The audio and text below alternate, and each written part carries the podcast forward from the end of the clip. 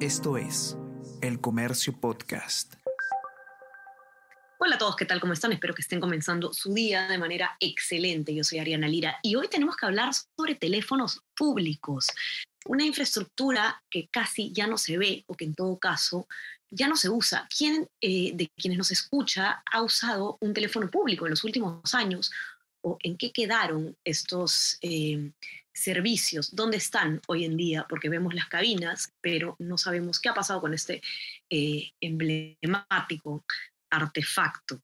Guillermo Lara, periodista de la sección de Nacional del Comercio, ha escrito una crónica bien interesante sobre qué pasó con los teléfonos públicos y qué va a pasar también a futuro. Así que vamos a hablar sobre todo esto y más a continuación.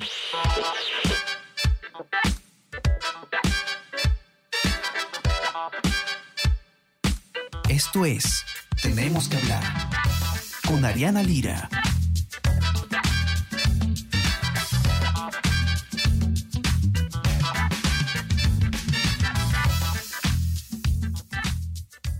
En Nueva York, en Estados Unidos, han retirado hace tres semanas la última cabina de teléfono público. Ha sido el fin de una era. En Lima, eh, basta con salir a caminar, prestar un poco de atención para poder ver que aún están ahí, pero funcionan, se usan, eh, están de adorno, es necesario mantenerlos o en todo caso, ¿qué ha pasado y qué va a pasar con los teléfonos públicos? Es una pregunta interesante. Guillermo, eh, tu crónica nos cuenta un poco qué ha pasado con este artefacto. Bienvenido, tenemos que hablar. Cuéntanos un poco. ¿Qué tal, Ariana? Buenos días, buenos días con todos.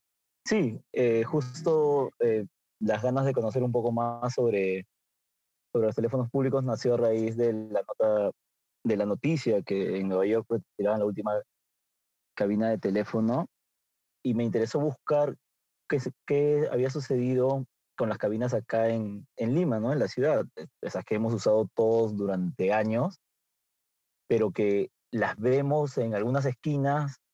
Justo a raíz de, de la nota, pues comencé a ver más la ciudad, a buscar dónde habían teléfonos y encontré que habían varios. Entonces me dispuse a hacer esa nota, esta crónica, conocer un poco qué habían sucedido con ellos y decidí recorrer la avenida Arequipa, que es una avenida grande, emblemática, en la que supuse que iba a encontrar varios de estas, varias de estas cabinas.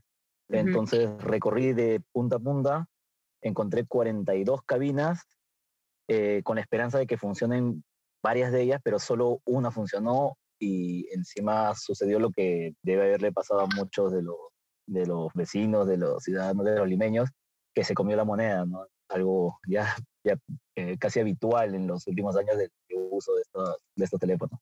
Así es. Y, y lo, lo, interesante es que sí vemos, ¿no? Estos teléfonos públicos están en Lima, pero ya no, ya no se usan, ¿no? Y la pregunta que yo me hacía cuando leía tu nota, que además este, se, responde de cierta forma, es, ¿qué tanto es necesario que lo sigamos teniendo? Ya la era de los celulares, definitivamente, eh, era, era eh, bastante eh, entretenido lo que cuentas, ¿no? Que el, o te lo dice, me parece, que un especialista que entrevistas, que antes se utilizaba, por ejemplo, el teléfono público cuando no querías que te escuchen hablando por teléfono en casa. Y evidentemente ese uso ya no es necesario con los celulares. ¿Quién no tiene un teléfono móvil hoy en día? Por la, la, familia suele tener por lo menos uno. Eh, sobre todo en esta época eh, de nueva normalidad, en esta época donde nos hemos acostumbrado mucho a trabajar desde casa, algunos, eh, los, que, los que tenemos el privilegio, por supuesto. Entonces, ¿qué, ¿qué tan necesario es mantener los teléfonos públicos hoy en día?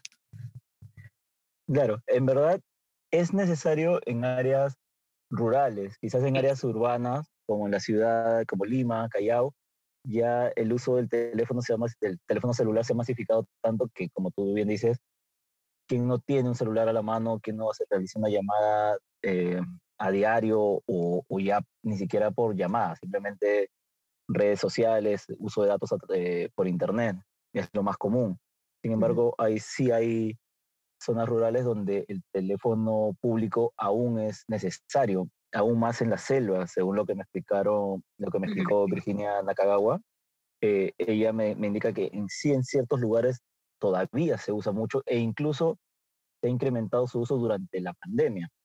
Eh, justo Ciptel me dio algunas cifras en la que se ve el descenso del, del tráfico de voz por teléfonos públicos desde el 2013, un descenso significativo hasta el 2019. Sin embargo, en el 2020 y 2021 se registró un leve incremento, que fue justo en, las, en los años de pandemia.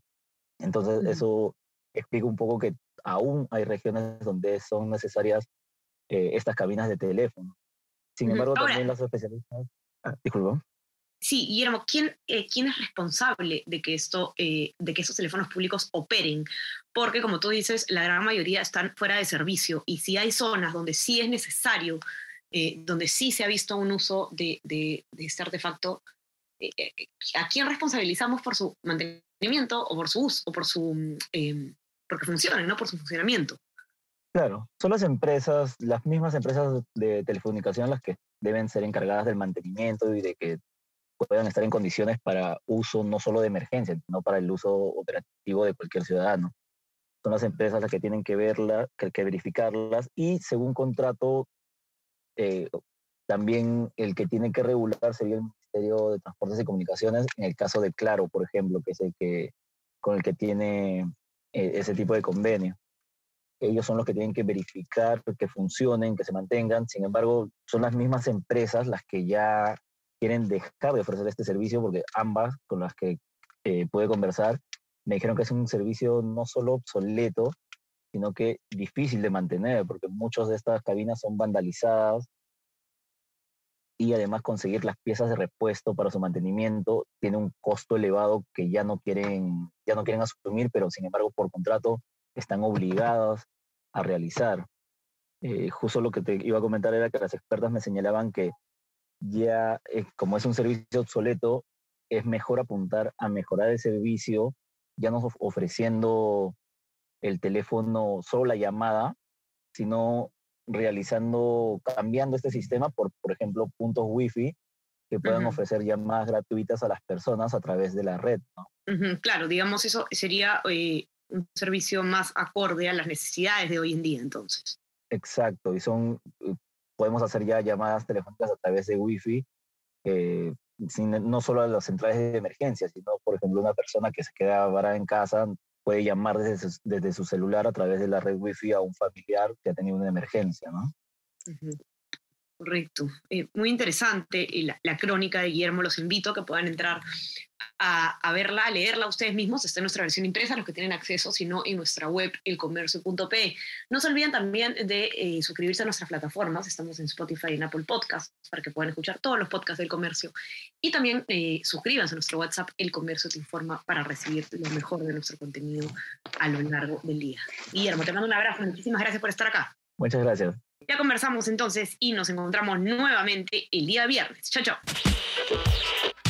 Tenemos que hablar con Ariana Lira.